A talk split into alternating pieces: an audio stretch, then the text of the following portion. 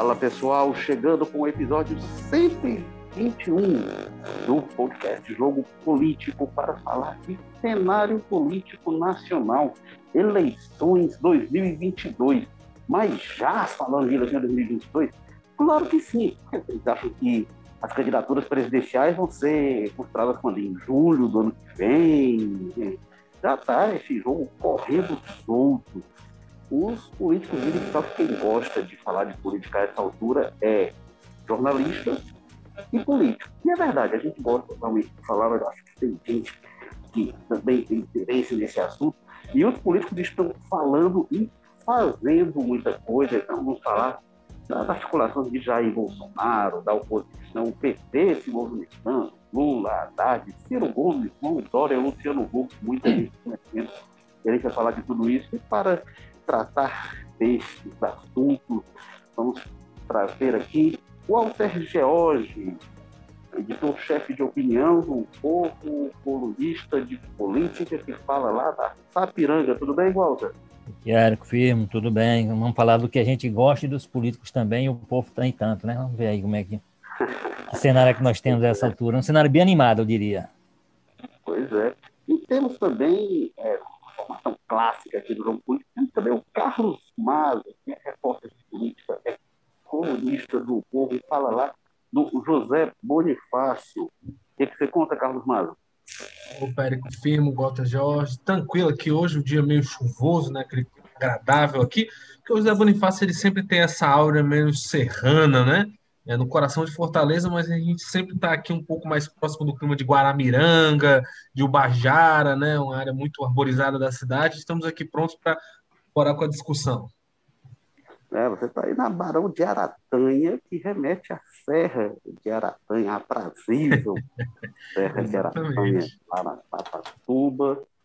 E é, eu sou Érico Firmo e hoje eu estou falando aqui da redação do Povo. Estou aqui em loco deixei lá os, as fileiras do Damas, então não vai ter participação do Rodolfo Latim, dos passarinhos piando, só vai ter a fauna aqui da Guanambi. O Walter George, a gente é, já, já vê os movimentos para 2022 se ensaiando, né? o presidente Jair Bolsonaro muito claramente, né? É, não disfarça o, o, as pretensões de reeleição, e faz vários movimentos para isso. Inclusive, o mais recente, um aceno muito claro e muito explícito base dele, né, o decreto sobre a facilidade para aquisição, registro, posse de armas de fogo. É, mas a gente tem também as movimentações da oposição. Que, que, que saldo você tira dessas movimentações deste já segundo metade para lá do segundo mês do ano? Bom, a primeira, a primeira coisa a se ressaltar, Érico, como você, na sua cabeça aí, na sua, na sua abertura, você falou, é que é natural que as coisas estejam acontecendo nessa altura, porque uma candidatura, principalmente uma candidatura presidencial, que envolve uma logística, um, um, um planejamento logístico extraordinário de um país de tamanho desse, com todas as dificuldades que tem, é, não nasce às vésperas da eleição, né? Não nasce em 15 dias, como o PT tentou fazer com, com o Haddad há quatro anos, enfim, em 2018. É preciso se trabalhar esse nome, é preciso que esse nome entre no noticiário, é preciso que seja discutido, que seja analisado a partir da repercussão do seu anúncio, quer dizer, tem os balões de ensaio, quer dizer, anuncia-se esse nome, anuncia-se esse movimento, para ver como é que as pessoas reagem em cima dessa reação, se decide, se segue, se decide, se recua, se muda e tal. Então, tudo isso faz parte do jogo e com, com, com um elemento que é importante a essa altura, que é o presidente Jair Bolsonaro, que é candidato à reeleição. Qualquer pesquisa que se faça hoje indica que ele teria, teria um favoritismo, um favoritismo um pouco, parte dela do, do, do recall, da, enfim, é um, é, um, é um cargo de super expulsão, em que ele está todo dia, toda hora no noticiário, comandando o noticiário muitas vezes, ditando esse ritmo, mesmo sem ter interlocução nenhuma com a chamada grande mídia, como só, só para atacar, como ele fez, inclusive, nesses últimos dias. Então, é, eu acho que esse, esse elemento, Bolsonaro, com a força que ele tem, com os, as movimentações que ele está fazendo, o movimento político muito forte que ele fez dentro do Congresso, ao se aproximar e se articular com o Centrão, aquele Centrão demonizado em tempos passados, para ter o controle da Câmara e do Senado. Da Câmara, certamente é uma pessoa muito aliada, no Senado há uma dúvida com relação ao, ao senador Rodrigo Pacheco, que inclusive foi, foi eleito com, com os votos do PT, por exemplo, para se ter uma ideia de que é uma coisa meio, du, meio em dúvida com relação à postura do PT. Mas foi um, um gesto político do presidente que tem muito a ver com a eleição, né? A aproximação nesse conjunto com o DEM, através do presidente ACM Neto, que fez intervenção dentro da Câmara importante. Então, todos esses movimentos, e aí você tinha, você tinha o Ciro há muito tempo dando entrevista. O Ciro em campanha, desde quando ele saiu do segundo turno, quando ele foi para a parede, ele já foi candidato em 2022, né? Então, aí você tem, como você lembrou aí, o Luciano Huck, que é um incógnito, porque até vi uma coisa, quando, quando algum analista, não sei quem é que foi, mas assim, disse, escreveu o que eu gostaria de ter escrito, ou o que eu, o que eu pensava naquele momento, que foi quando o Faustão foi, foi anunciar a aposentadoria dele no final do ano, e aí disse que Luciano Huck, por conta disso, estava repensando seu projeto de candidatura, porque podia ser que o programa, for, o espaço do, do, do Faustão fosse oferecido a ele. Olha, alguém que é, uma pessoa dessa não tem plano de ser candidato a presidente da República. Porque se você tem um projeto, essa altura, se você tem uma ideia nesse nível, aí chega você trocar isso por um programa, por mais que esse programa vale encher dinheiro, talvez dinheiro não seja problema do, do Luciano Huck, até porque para ser candidato vai ter que abrir mão, inclusive, do que ele ganha hoje, é nem do que ele ganharia com o Faustão.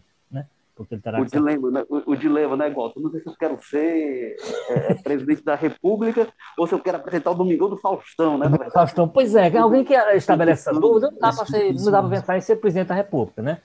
Eu, eu acho que se ele balançou, não houve na declaração pública dele nesse sentido, tanto que ele continua com as articulações, continua com os movimentos, continua buscando um partido ou uma aliança que, possibilite esse, esse projeto dele. Então, mas o nome está posto aí dentro de um segmento daquele esforço, que tem um esforço aí muito claro, de algum tempo, buscar o seguinte, olha, vamos fugir da tal polarização, daqueles extremos que, com o qual não concordo que sejam extremos, né? O extremo direita com o Bolsonaro, a extrema esquerda com o PT, esse extremo esquerda do PT, você é preciso não ter vivido nos 13 anos de governo do PT para imaginar o PT como extrema esquerda. Mas, é, mas para se fugir dessa polarização, busca-se um nome, o Luciano Huck é sempre um nome citado que seria um desses que tem, queria, queria penetração, teria presença junto ao eleitor dos dois, teria como tirar voto, e seria uma pessoa para fugir dessa polarização. O nome dele está posto aí. O último movimento importante, que aí eu concluo essa minha, esse meu voo geral panorâmico pelo cenário, é, foi o movimento do PT, que, que tem sido muito atacado, porque o Fernando Haddad foi o candidato em 2018, anunciou que o presidente Lula tinha pedido a ele para é, botar o bloco na rua. Ou seja, o PT até hoje diz que vai insistir com a ideia do Lula, daí aí vai, vai, vai ter que conseguir as anulações, as, a, a, aquelas condenações que ele já tem, em segunda instância, aquela coisa toda. É um, é um percurso que ele sabe muito dificultoso, cheio de problemas. Então, já se fez agora o que, o que se demorou a fazer em 2018, pode ser, imagina-se que tenha sido, ou pelo menos tenha, tenha sido algum tipo classificado de alguma forma na derrota. É o seguinte: bom, se não for o Lula, o candidato é o Haddad.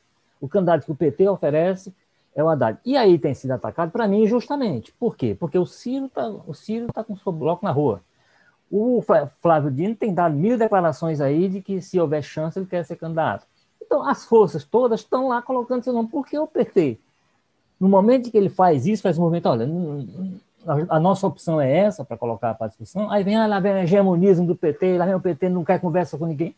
Eu acho que o PT tem, tem que colocar seu nome pode até desistir desse nome lá na frente, pode achar, até achar que o Ciro une mais as forças, seria um nome, porque aí vai haver um esforço muito grande, já, e essa discussão que está tendo agora é o seguinte, a grande prioridade para 2022 deve ser derrotar o Bolsonaro. É, esse, é o, esse é o convencimento que se tenta criar em determinadas forças, aí do centro para a esquerda. Né? Dentro desse componente, pode ser que o PT abra mão. Não faz sentido é que todo mundo com o bloco na rua, inclusive o presidente a essa altura, o PT esteja fora disso.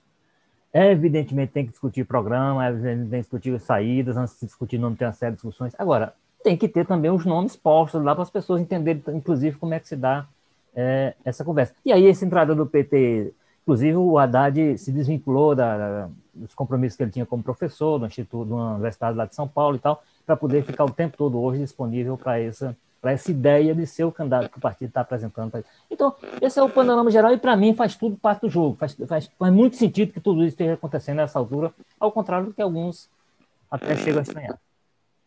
É, é a gente entrevistou o Haddad na rádio CBN no ano passado e o, o meu sentimento, viu, Walter, naquela altura, era que o Haddad quer ser candidato a presidente de novo. Né? Não tinha muita certeza como é que era o processo naquela conversa, mas o Haddad quer ser candidato a presidente. Carlos Maza, o Walter Jorge deu esse panorama mais amplo, eu vou lhe fazer uma pergunta mais direta. Quem será o presidente da República eleito em 2022? Pelo amor de Deus, Érico Filho, você não tem uma pergunta mais fácil aí, não, porque essa aí é, é bem complicada, eu me, me, me arrisco até a dizer, assim, acho que é, como o Walter falou aí com muito brilhantismo, ele já resume muito bem o cenário que a gente tem aí hoje. Só daria talvez destaque maior é o João Dória, né? Que está embaixo aí, porque está no centro de muita polêmica, vive em guerra direta com o Bolsonaro, mas que está fazendo seus movimentos, né? Teve essa vitória grande sobre o Bolsonaro em cima na guerra das vacinas, né? Deixou o Moro que chegou a ser muito cotado, mas parece que achou melhor meter a cabeça num buraco e ganhar dinheiro lá, é, aconselhando as empresas que ele mesmo estava processando antes, né? é, enfim, talvez acho que não é tão moldado para essa coisa de política, não. Agora, se você fosse falar dessa questão diretamente, essa sua pergunta capciosa aí, que acho que você quis me colocar numa sinuca, é, eu diria que hoje o mata é muito bom para o senhor Jair Bolsonaro mesmo, né? Tem isso que ele que o Gota falou, é um candidato que, que, que, parte na frente porque ele vive de fazer campanha. Né? Eu acho que ele, ele nunca parou de fazer campanha desde o primeiro, até lá antes dele ser candidato a presidente, quando ninguém dava muita bola para ele, quando ele estava procurando um programa né, de auditório para falar besteira, eu acho que o Bolsonaro já estava na cabeça dele fazendo campanha para a presidência ali, nunca parou e, pelo visto, nunca vai parar, né? E, e sempre lançando mão de qualquer artifício que ele tenha para né, tentar minar preferência do, do, eleitorado pelos opositores dele, até colocando em xeque o jogo democrático mesmo, questionando as regras e tudo. É um cara que faz articulação de base no Congresso, agora estava enfrentando até com a CM Neto, né? centrão, centro-direita, direita, extrema-direita. Acho que tendo esse elemento direito aí, ele está em cima, né? Ele está marcando presença aí. É, então eu acho que nesse sentido o Bolsonaro está um pouco melhor aí na fita, mesmo com todos os desgastes, todas essas coisas, a gente sabe.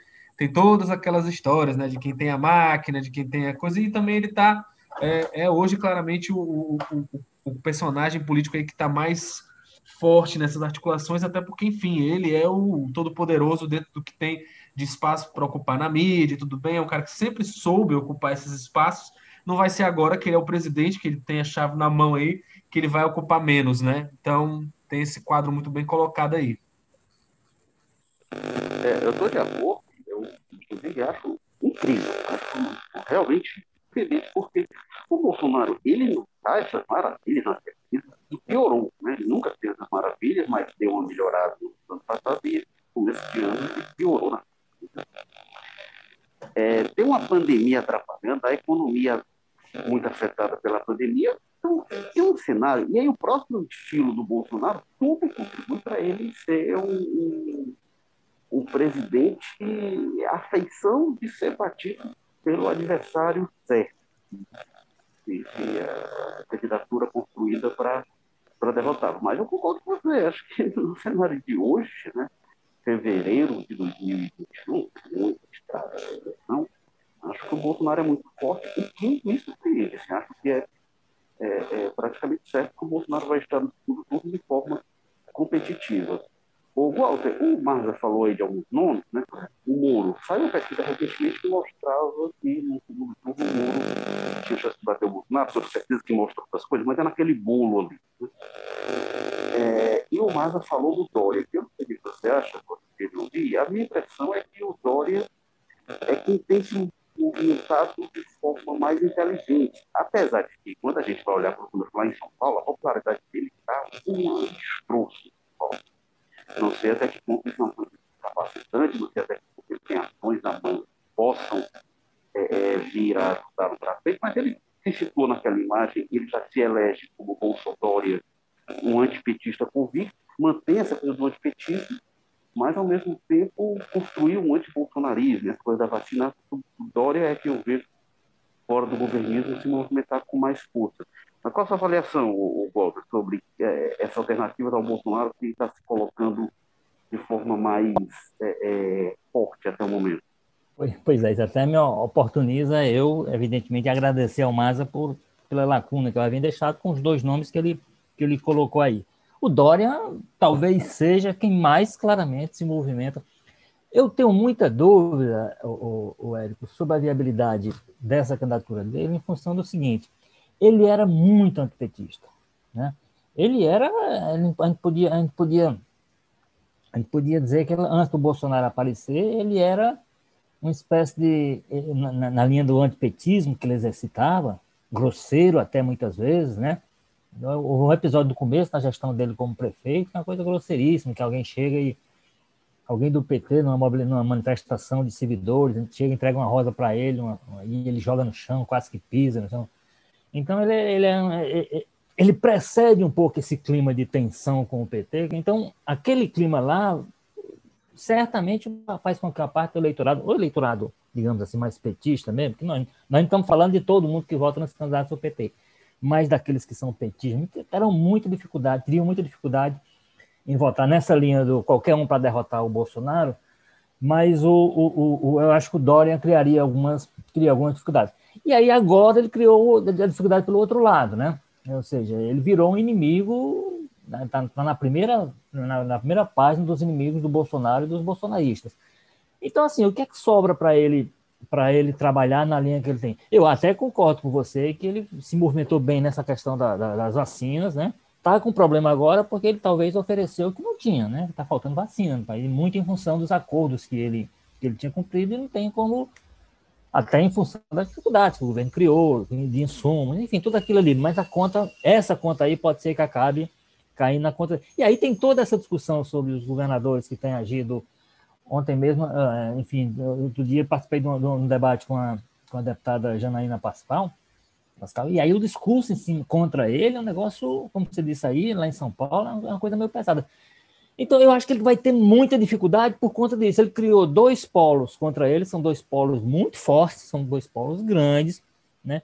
E são dois polos eh, que dificilmente ele vai ter como numa campanha eleitoral é, é, converter para uma candidatura dele. Eu, eu, eu, eu, eu, e aí ele tem dificuldade dentro do partido, né? Já foi criado um movimento muito forte dentro do partido. O governador do Rio Grande do Sul, Eduardo Leite, ele já tinha anunciado que só teria um mandato, então havia toda uma estava criada a expectativa. Eu me lembro quando eu fiz uma entrevista com o senador Tati Arissati, no começo do governo Bolsonaro, ou seja, no começo dessas gestões atuais, ele já citava o nome do, do Eduardo Leite como uma nova liderança que está surgindo no PSTB e tal. Falava do Dória com menos entusiasmo mas do Eduardo Leite. Então, ele, ele é um nome que desperta algumas situações. Então, pode ser que o Dória tenha, inclusive dentro do próprio PSTB, de enfrentar. E aí é um governador sem essas arestas que o, nem para o lado do bolsonarista, nem dos petistas, muito embora, como um bom tucano gaúcho, seja um antipetista. Mas não é um antipetista no nível Dória, tá entendendo? Que assim, que criava. Então, e o caso do Moro é um caso é, mais, mais, eu acho mais, mais interessante, eu acho uma candidatura menos, via, menos menos possível de acontecer, inclusive, porque, enfim, a situação em que ele está ficou muito delicada, né? Toda essa situação criada pela, pela Vaza Jato, né? a possibilidade hoje muito clara de, de a, primeiro, uma das condenações dele cair por conta de suspeição, que é aquela do, no caso do, do triplex, né? É, que é onde o, os advogados do ex-presidente Lula estão levantando essa questão, e me parece que a coisa, por, por, pelo que você vê, inclusive, dito pelos ministros, pela votação que houve já na turma, e pelo que você vê dito pelos ministros, me parece que caminha para uma, uma. E aí há, há, agora um movimento que eu acho esquisito, dizendo o seguinte: ah, agora a candidatura tornou-se o único caminho para você limpar seu nome, para você limpar sua barra. As pessoas estão. Então, limpar a barra, quer dizer, o risco de ele ir para a candidatura e sair desmoralizado a essa altura é muito grande. Ele vai ter, de novo, vai ter as correntes antipetistas, e aí alargado um pouquinho, porque você, grande parte do PDT, grande parte do PSB, o PSOL, todos esses partidos. Então, essa ala esquerda é muito anti, antimorista. E você tem os bolsonaristas, que hoje também são antimoristas, né? São também adversários. Então, como é que ele vai se viabilizar, onde é que ele vai se viabilizar como candidato. Eu acho a candidatura, a essa altura, praticamente inviabilizada, muito embora haja esse estímulo, para mim esquisito, que ele não vai cair, de ele ir para limpar a sua imagem. Eu acho que o risco que ele teria de uma candidatura Moro nessa altura é de ele sair mais desmoralizado ainda, porque, inclusive, demonstraria a falta de apoio popular que ele teria, né? o que não, nem sempre o, as manifestações que você ouve e as pessoas que falam deixam transparecer. Mas hoje o apoio que tem ao Moro é infinitamente menor do que aquele que ele tinha quando ele era um superstar, que ali sim, dali ele podia sair para a candidatura presidencial. Nesse contexto de hoje, eu acho muito difícil que ele se viabilize. Então. É, agora, ainda assim, ele aparece forte nas pesquisas, né? Ô, Walter, agora, a minha dúvida... É, só, só, só sobre as pesquisas, eu acho que essas pesquisas dessa altura, aí sim, a gente tem que olhar para elas, de fato, se você olhar uma situação do Bolsonaro, que tem um recall, aí, o fato dele ter muita presença tudo, e, e de ser um fato... E resta é o seguinte, você vai trabalhar trabalhando em cima de um percentual de definidos lá embaixo, quer dizer, tem muita, aí sim, tem muita gente que não está nem aí para a pesquisa nessa altura, vai pra, se preocupar com isso lá para frente. Aí a pesquisa pode ser até um, um elemento para ajudar tomar decisões e tudo, mas a gente sabe que não pesquisa dessa altura em cima de um percentual muito baixo de é, gente definida essa candidatura. Né? Concordo que pesquisa dessa altura quer dizer muito pouco. Agora, é. quando a gente pega assim, a pesquisa, o pessoal do Bolsonaro na do Lula na pesquisa. Eu acho que isso é recall. O do Moro, eu já acho que é um pouco diferente, porque o Moro, ah, personagem muito conhecido e tal, mas o Moro nunca foi candidato, né? Então, o, o percentual de um candidato como esse, é o como esse alcança, eu já acho que ele significa um pouco mais. E aí, quando faz uma simulação do segundo turno, eu já acho que não é tão. É, é, é, é diferente quando a gente vai assim, ah, o presidente da República está na cadeira e tal, você já é uma. Já, já, já quer dizer menos, me parece. Agora, eu queria, queria só. É, é, é, a minha dúvida relação ao, ao Dória é se o antipetismo dele, sem dúvida, que afasta o voto do PT. Mas eu não sei até que ponto isso não é um ponto fundamental para pegar, digamos, um segmento que foi crucial para eleger o Bolsonaro, que foi o de é, é antipetistas convictos e que agora podem estar insatisfeitos com o Bolsonaro. Eu acho que esse pode ser um segmento que decide a eleição. E aí o perfil do Dória acho que pode ser interessante nesse sentido, de atrair esse segmento, embora definitivamente não voto do PT. É, é, bom, é, o jogo é esse, né? Certamente ele tem lá a sua ciência e está buscando e está encontrando. O que eu acho é que ele, eu acho que ele inviabilizou para as duas pontas, e assim, inviabilizou para duas pontas são muito expressivos. Você, você tira disso aí, você tem razão. Tem um segmento lá de quem votou em Bolsonaro, que não é necessariamente bolsonarista. Agora eu estou falando, para os bolsonaristas, e aí a gente vai ter que ver quanto é, quanto é, como é que a gente quantifica isso, o que é que representa, quantas pessoas seriam.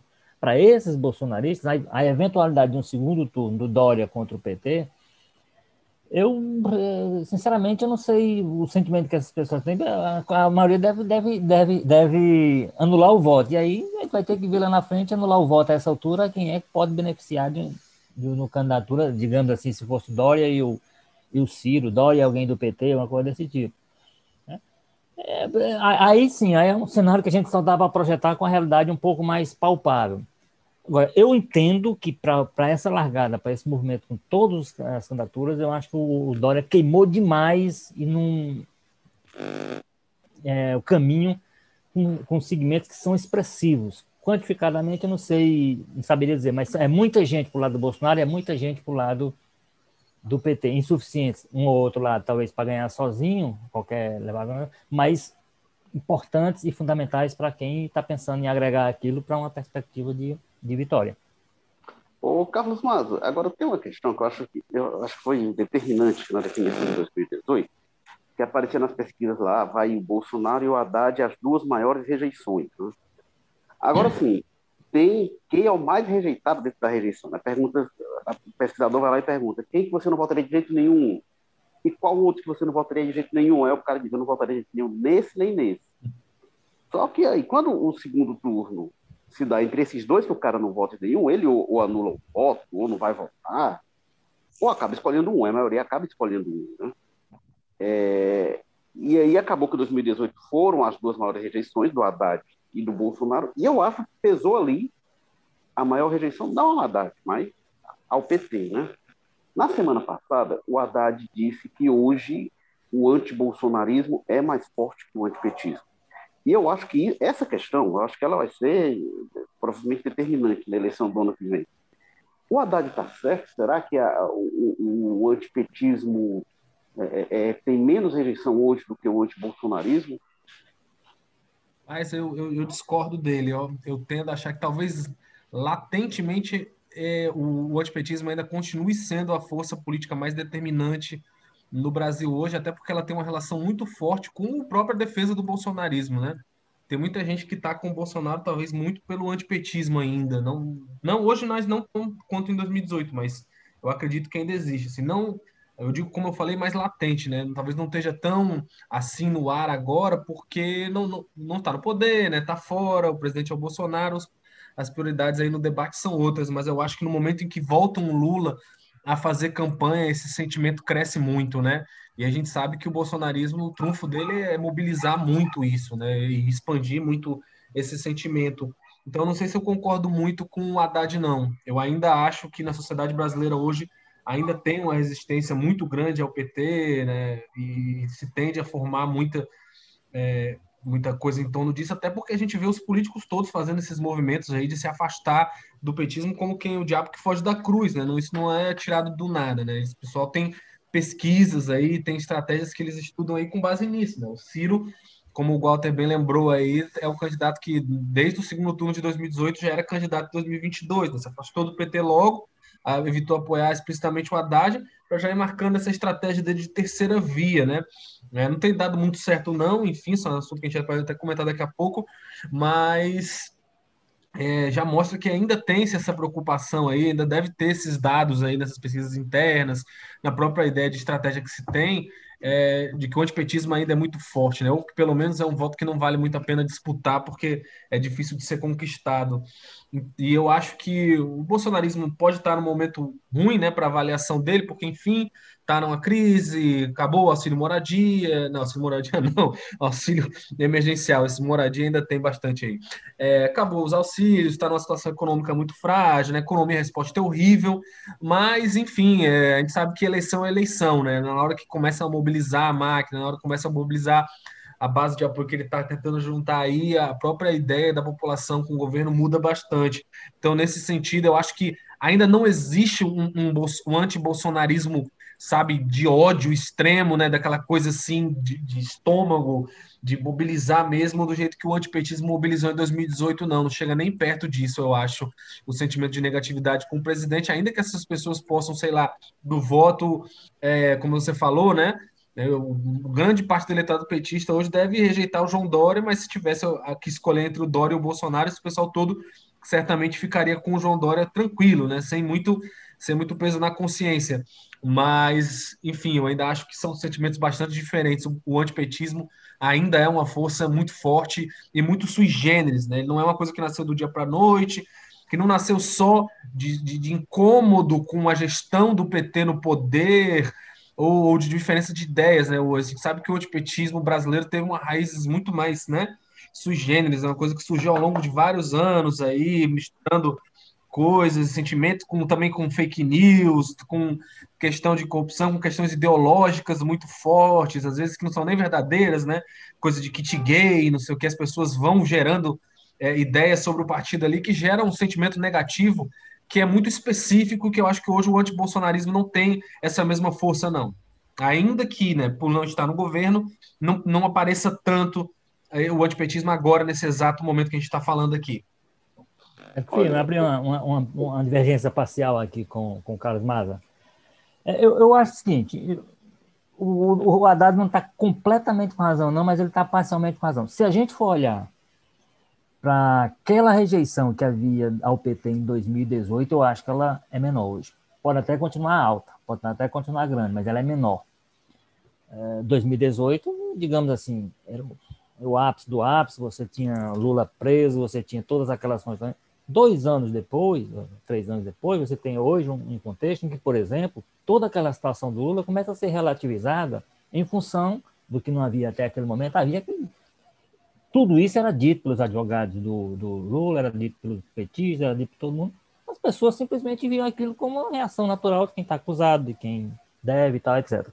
Hoje as pessoas têm um elemento a mais. E esse elemento a mais é o fato de terem vazado aquelas conversas que tinham no, no Telegram. Havia todo uma, um direcionamento para o julgamento, tanto, já falamos disso aqui já hoje, tanto que o STF caminha para pelo menos a primeira condenação do Lula ser, ser levantada em função da suspeição do comportamento do juiz Sérgio Então, assim, tem uma dúvida criada, tem uma situação criada em cima de uma figura que é popular, continua popular, tanto que na época, se tivesse sido liberado, estaria disputando cabeça a cabeça com o Bolsonaro. Não sei se cabeça a cabeça, mas fazendo um jogo muito mais duro do que acabou sendo feito contra o Bolsonaro, é, que é o Lula. Então, eu acho que a, ele tem razão no sentido de, olha, aquela rejeição do tamanho que havia naquela época, ela não há mais. Continua havendo rejeição, mas eu tenho razão, o sentimento antipetista é uma coisa muito bem, foi muito bem construído, foi muito bem feito, não vai, vai se um dia que vai ser resolvido, vai demorar muito tempo, dizendo uma coisa de curto prazo, nem de médio. Então, esse sentimento continua. Eu concordo com ele que, que está menor do que já foi. De outra parte, não concordo com a ideia de que hoje o, Bolsonaro, o antibolsonarismo seja, seja maior do que o antipetismo. Aí, aí, nessa daí, ele viajou, de fato. O que há hoje, que não havia na época, é um segmento antibolsonarista. Esse segmento não havia. havia todo mundo olhava o cara, tinha uma série de restrições com relação a ele, mas muita gente achava, inclusive, que ele não seria capaz de fazer tudo o que ele tem feito. E ele está fazendo. Né? Então, muita gente é decepcionada porque não acreditava que ele fosse cumprir o que, que ele está cumprindo. E aí tem também a parte que ele não disse que ia fazer e fez, como, por exemplo, essa aproximação recente com, com o Centrão e com a velha política. Então, acho assim, nem o, o, o antibolsonarismo não é suficiente, de fato, não é maior do que o petismo, mas existe, existe hoje um sentimento que não havia na época de antibolsonarismo, e o sentimento antipetista, eu concordo com ele, está menor, mas não, não é não é suplantado pelo antibolsonarismo. Eu só faria esse conceito, esse ajuste, digamos assim, no que o, no que o, no que o Haddad diz, para co concordar parcialmente com o que ele diz. Agora tem uma coisa que o Maza comentou, que não, não tem mais auxílio emergencial, né? Não tem por enquanto, viu? que ele vai voltar, eu acho, pensando maquiavelicamente do ponto de vista do ele nem precisa voltar agora. Não tem nem essa pressa, não. Mas eu acho que daqui para agosto do ano que vem vai ter alguma forma de auxílio, não acho que não no mesmo molde, no mesmo valor. Desconfio que até a eleição do ano que vem eles vão voltar com algo parecido. Agora, o, o Walter, você comentou no início da, da é, é a união possível da oposição ao Bolsonaro para derrotar o Bolsonaro, que eu acho que pode ter também, do outro lado vai ter a mesma coisa, né? A união para derrotar o PT. E aí eu falo muito dessa questão do antipetismo, antibolsonarismo, que eu acho que, eu acho que foi uma coisa determinante em 2018. As pessoas que não queriam o Bolsonaro, mas que não querem o PT, e eu acho que isso se mantém muito forte. Muita gente fala arrependida do Bolsonaro, e tem muita gente que reprova o Bolsonaro, que votou nele reprova, mas eu acho que tem muita gente que votou nele, que reprova, e se for contra o PT, vota nele de novo. Pelo que eu vejo, acho que tem demais isso. E eu acho o seguinte: o Bolsonaro está muito forte, como eu falei, não vejo ele fora do segundo turno. E acho que o PT é tão forte que eu acho muito difícil o PT estar tá fora do segundo turno também. Acho muito difícil. Assim, uma candidatura. Falei do Dória, pode ser, o Moro, pode ser, o PSDB é, é, é, com o Dória. Né? outro nome do PSDB é difícil, o Ciro Gomes. O, o, Maza falou, né? O Ciro Gomes quer ser a terceira via desde 98. Ele, ele vem com essa conversa. Carlos conseguiu sair dos seus 12%, né? Agora foi até para um partido que combina com os 12% no é, número, né? O número da legenda, né? É, o Carlos Maza devia estar tá, devia tá jogando bila lá em Resende, não sei onde era que você estava, Carlos Maza. Mas, 98? É, é, 98 eu acho que ainda estava em Resende, cidade da Academia Militar das Agulhas Negras, né? Agora um lugar extremamente frequentado pelo Bolsonaro, parece que ele fica mais tempo lá do que em Brasília. Olha aí. É, então, é, eu acho que a gente vai ter. É, acho difícil alguém tirar. A, a, gente achava também difícil durante décadas, é, é impensável não ter PT ou PSDB no, no segundo turno, né? E aí o PSDB degringolou e e foi ladeira abaixo.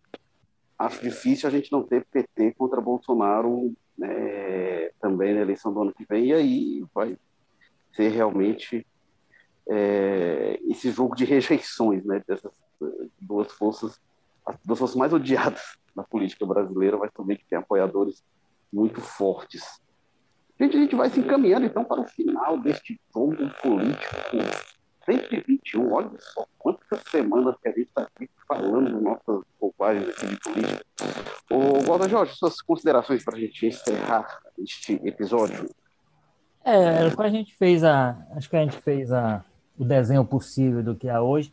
Agora, uma coisa que talvez a gente vá, à medida que o tempo vai passando, a gente vai ter que mais na, na frente discutir é, é o que é que aconteceria se o Bolsonaro viesse a ser derrotado na eleição de 2022. Está projetado uma crise institucional nesse país de um tamanho. É só ver o que aconteceu nos Estados Unidos, multiplicar por algumas coisas, com um bocado de gente agora, inclusive armada, para a gente ver o que, é que pode acontecer nesse país no, na hipótese de uma derrota do Bolsonaro. Ah, mas ele já disse que em 2018 ele disse né, que não aceitava outro resultado que não a vitória dele. Uma vitória. Não, Ganha... nem, a, nem, a, vitória ele aceitou, que até hoje ele disse que foi fraudado, não sei como. Ganhou a eleição e disse que foi fraudado. Né? Carlos Maza, seus pois é, pois é. finais aí. Pois é, a gente ri, a gente acha graça, mas enfim, eu acho que é um cenário aí tenebroso que é se construindo, né? Agora aí com esse novo decreto que faz você comprar arma ser mais fácil do que comprar pão, né? Então é um negócio complicado. Se, se está, ele estava falando dessa questão do antipetismo ser um sentimento que é muito fácil de reacender, né, com propaganda, né, com fake news, com, com barulho aí que são táticas que são muito, né, da, da do, do, do expertise, né, do bolsonarismo. Eu tenho até medo do que pode acontecer, viu, com 2022 aí com essas críticas que ele faz o tempo inteiro, desestabilizando o nosso jogo democrático, as regras né, da nossa eleição, né, e gente armada torta e à direita aí nesse país, vamos rezar para que aconteça o melhor aí, porque eu tenho minhas dúvidas. E o engraçado, viu, Márcio, só voltando a, é que quando ele fala dessa questão da, da liberdade para as pessoas terem mais armas, ele nunca vin, fala isso vinculando a, a violência urbana, a se defender. É sempre o seguinte: é um povo assim, você não consegue controlar. É um povo assim, é, é, ele, faz, ele, ele, ele, lança muito mais realmente para o aspecto político do que para o aspecto social e urbano. Pois é, antigamente ainda usavam muito essa questão do, do direito de defesa, mas parece que isso. isso até se perdeu, né? Que o Bolsonaro falando mesmo é para se montar é, né, milícias urbanas no, no país. É, parece ser um objetivo muito mais próximo dele do que essa questão da defesa mesmo. Pois é, então, enfim, nesses cenários que a gente projeta para 2022, lembro das imortais palavras de Eduardo Cunha, que Deus tenha misericórdia desta nação. Jogo Político 121, com edição e produção de Mariana Vieira, o editor-chefe do Jogo Político que está de férias ainda, né? férias mais longas que a do Walter. Aí sim, aí e sim, é, aí você pode falar em três meses, viu? Que é o Tadeu Braga, que na semana que vem, nas minhas contas, ele ainda não está de volta, viu? Inclusive, editor de política João Marcelo Sena, diretores executivos de jornalismo Ana Nadafia Guimarães, diretor-geral de jornalismo é o Arlen Medina Neri. E assim é o Povo Mais da plataforma multi-streaming de jornalismo e cultura do povo. Você encontra em um só lugar notícias, reportagens especiais, documentários, séries, podcasts, livros, programas ao vivo e cursos. O Povo Mais, muito mais conteúdo. Obrigado mais uma vez, Walter George da Sapiranga. Até a próxima, Érico Firmo. Abraço, Maza. Obrigado, Carlos Maza. Aqui na vizinhança agora do José Bonifácio. Opa, Érico, igual, tenho um prazer sempre estar aqui com vocês. E eu sou Érico Firmo, falando aqui da Avenida Guanambi. Não sei se é José Bonifácio ou Joaquim Távora, fica aqui na, na divisa, mas é aqui que eu estou. Valeu, gente. Até a próxima, se tudo der certo. Tchau.